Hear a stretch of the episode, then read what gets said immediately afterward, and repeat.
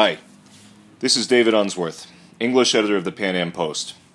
Today we'll be speaking with Slobodan Franeta. Slobodan Franeta is an economist from Montenegro. He's president and co founder of the Lucha Institute, a new think tank with the aim of promoting limited government, laissez faire capitalism, and individual liberty. He is also co founder of Montenegrin Students for Liberty.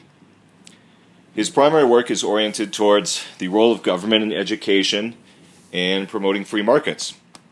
Slobodan, thank you so much for being with us today. Thank you, David, for having me. So, as you probably know, the Pan Am Post is uh, we're largely focused on Latin America, uh, particularly uh, Mexico, Colombia, Venezuela, uh, uh, the United States, Cuba, and so forth. Um, and our audience probably isn't too familiar with Montenegro. Um, and one of the most interesting things about Montenegro, it's one of the newest countries in the world. I think it's actually the second youngest country in the world after South Sudan. How did Montenegro come into existence? And tell us about the independence process. Uh, yes, in general, Montenegro received uh, its independence in 2006, which is now 11 years uh, ago. Uh, there was one referendum that was unsuccess, unsuccessful in uh, 90s uh, when Montenegro uh, also wanted to uh, to get their independence from Serbia, but it was unsuccessful. And um, 10 years later, Montenegro received it on a referendum that was held in May 2006. at that time, 55% of the citizens Montenegro voted yes uh, for leaving association with Serbia, which was the requirement from the all international organization. Uh, I think it was one of the very rare cases where 55% of the votes uh, were needed to get independence. And what what is the relationship today between Serbia and Montenegro? Um, Montenegrins are largely Serbian, correct?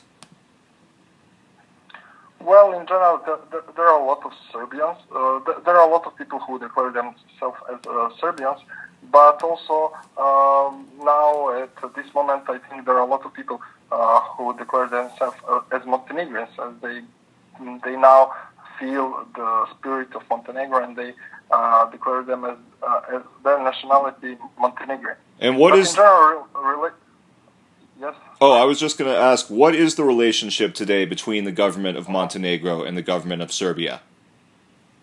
Well, I could say that uh, those two are cooperating in most uh, fields, and that I think uh, mostly you can see it in uh, tourism, as Montenegro's uh, most important branch in economics is uh, tourism, but also in trade, as a lot of products from Serbia you can find in Montenegro and a lot of products from Montenegro you can find in uh, Serbia, especially uh, when it comes to beverage, because uh, in Montenegro is very famous by its beers and wines, and those are uh, those are products that are very popular in Serbia. So in those, I could say that they have a pretty stable uh, relationship, and that it's based on cooperation between those countries.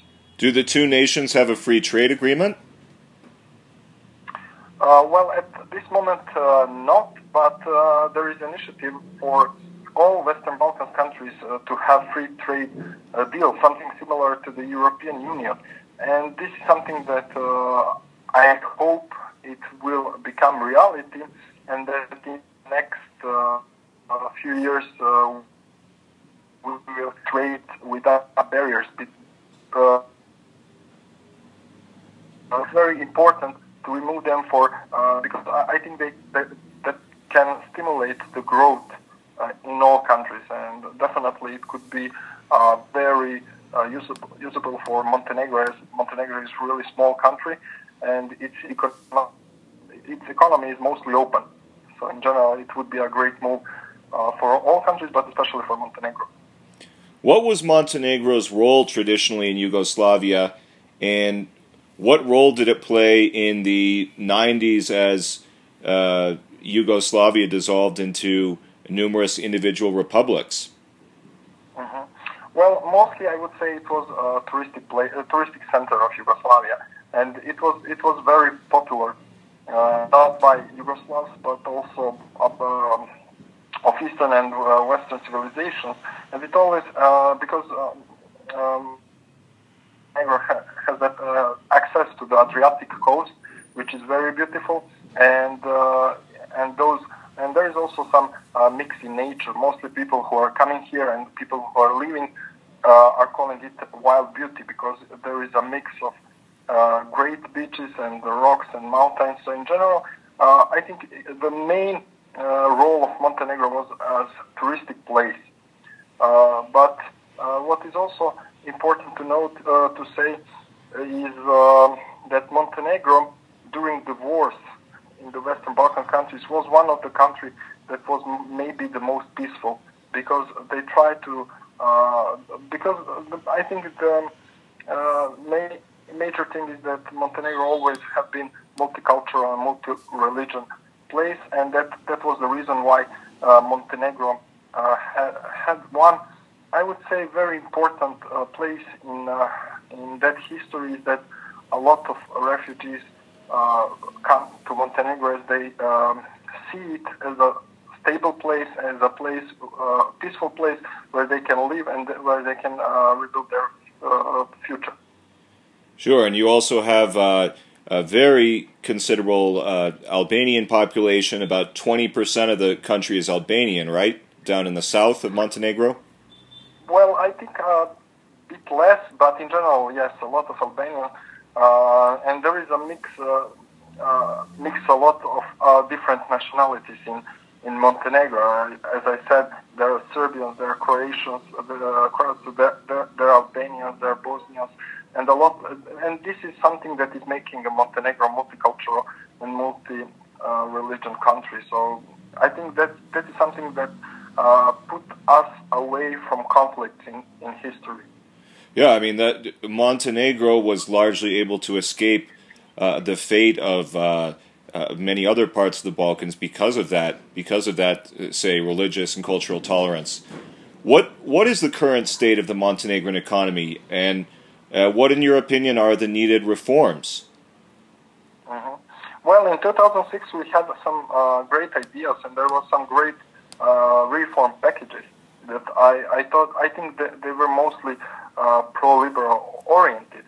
But nowadays, I think it's it's it's not the case because mostly uh, the new government is focused on some uh, social benefits and uh, providing uh, free services, which I'm I think are putting a lot of burden on this country and all, all, and also on um, on private enterprises. And in general, um, there's now I think slowly Montenegro is sliding to a socialistic country.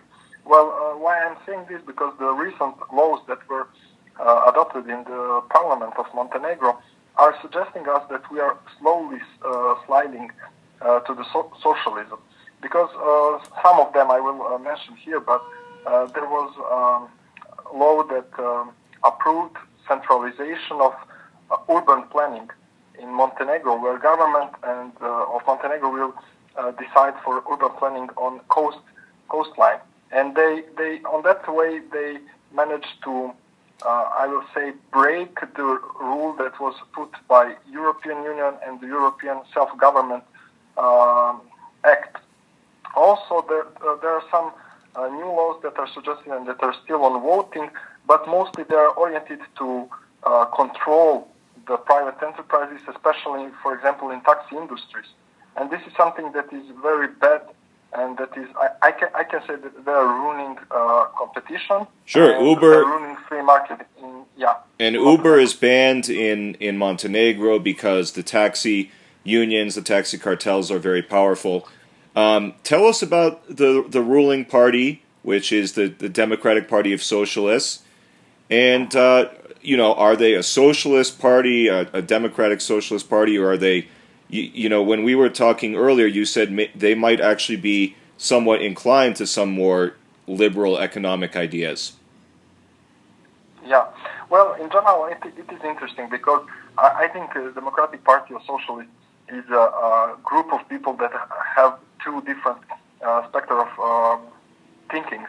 For example, there is a, one uh, part uh, that I can say that is associated with uh, Mr. Milo Djukanovic, which is more uh, pro-liberal oriented, and those people who were in uh, his government were mostly, uh, well, I could say there were some very pro-liberal people who put a lot of great reforms and a lot of great laws that would that would improve and current economy of Montenegro.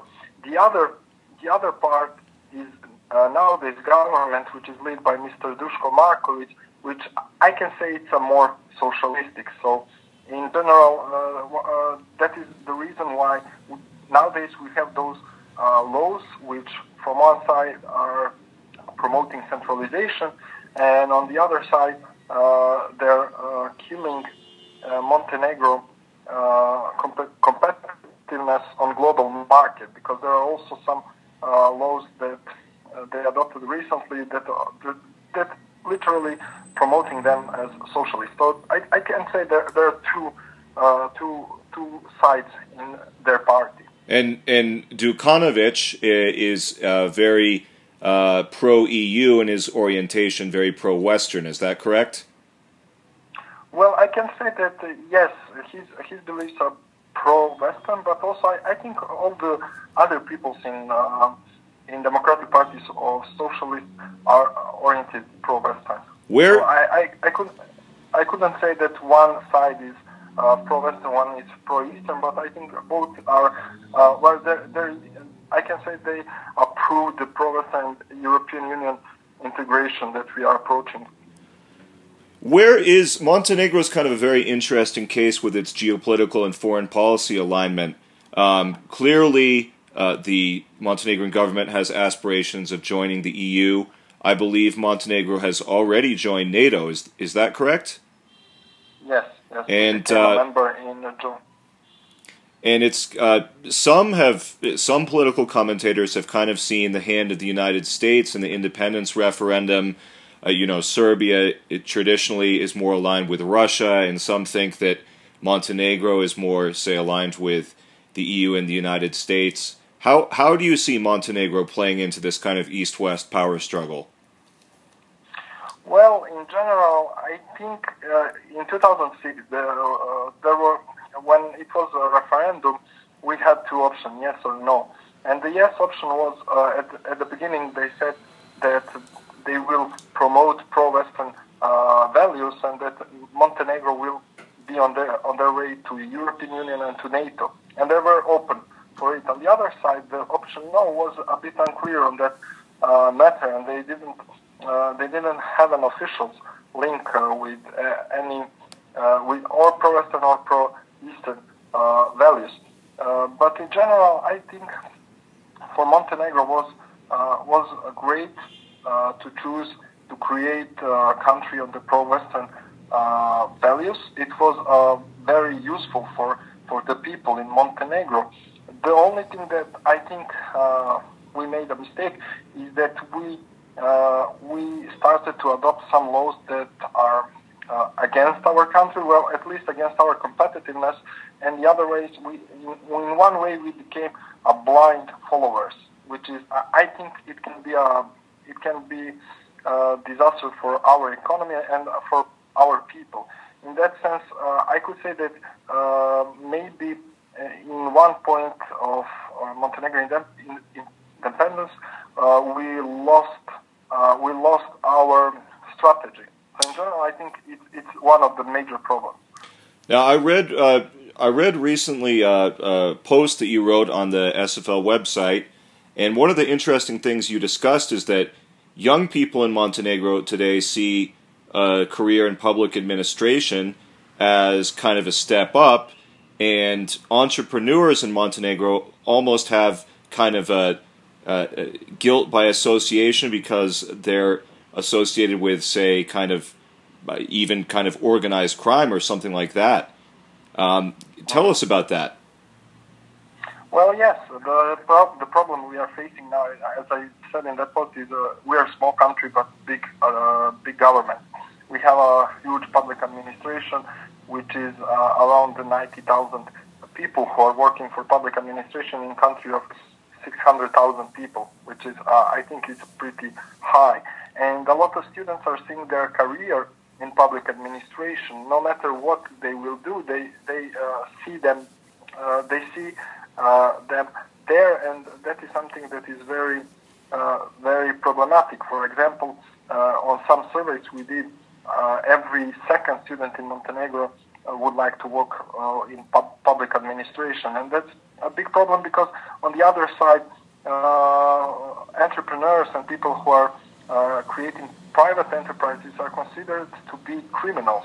And mostly, and mostly this is a problem that is, um, I think, uh, this problem exists in all Western Balkan countries, and this is some, this is consequences from the war, where we had war profiteers who later established private enterprises, and people are associating uh, people who, who who has private enterprises as uh, uh, with those criminals. Sure, the and uh, yeah. The wartime, the, the, the infamous wartime profiteering in the early '90s in uh, in in Bosnia and Croatia and so forth. Uh, tell us about the work that you're doing as an economist and as a political activist in Montenegro. What you're involved in uh, several different uh, organizations there. Yeah, something uh, in 2015 I founded Montenegro Institute for Liberty. Uh, at that moment, uh, to be honest, I wanted to open uh, institute. But I thought that it would maybe be better to create um, mm, something for students, something for young people to introduce the idea of libertarianism, as it, is, it, it was pretty unknown uh, for our society.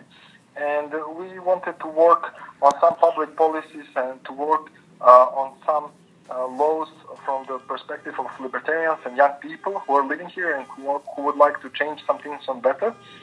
And, and uh, I think we had some a lot of success in that, and that is why uh, I was encouraged to open the institute recently, and uh, not only uh, to to create a Montenegrin institute, but also an European, uh, which I, I think it is uh, very uh, I think it is very needed now in Europe because all Europe I, I can say that it, it, it is in some crisis.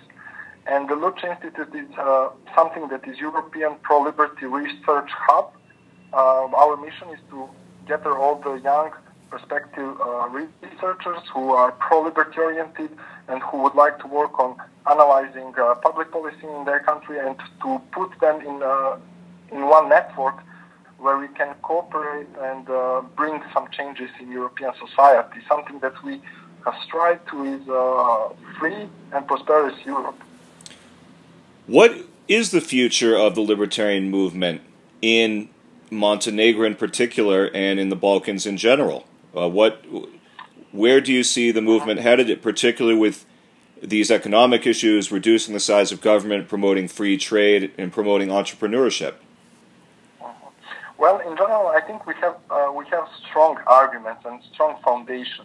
The only problem I can see and something that I'm discussing with people around is that there is a weak communication with people. People, uh, I think people uh, don't understand ideas yet, and mostly of them uh, do not go deeper in it. And I think uh, libertarian movements just need to raise this uh, this issue and to work more on communicating with people, to communicate and to to transfer ideas of libertarianism, which I think people uh, will see that they're benefiting each individual. In general, I, I could say that, uh, and I'm always saying that, that Western Balkans countries are fertile soil for libertarianism, and that, that something that I'm suggesting now and I'm working on is to create some Western Balkans alliance where we can work together because I think we have same culture, uh, we have same problems, and I think uh, our cooperation could uh, bring us a lot more than uh, we can do individually in each country. So definitely, I think there is a future, but need to be smart. We need to cooperate, and uh, we need to communicate better with uh, citizens. Great. I mean the the future does look bright indeed, and uh, the the republics of former Yugoslavia have, have so much going for them, particularly in terms of history and culture, food, geography, and they're more than anything, they're just beautiful places to visit as well as as as I saw firsthand. Um, we've been speaking with Slobodan Franeta, uh, economist from Montenegro. Uh, Slobodan, thank you so much for being with us today, and uh, we'll look forward to uh, updates on the work you're doing in the future. Thank you, David. All right. Sending uh, regards to your uh, audience. Do widzenia. Do.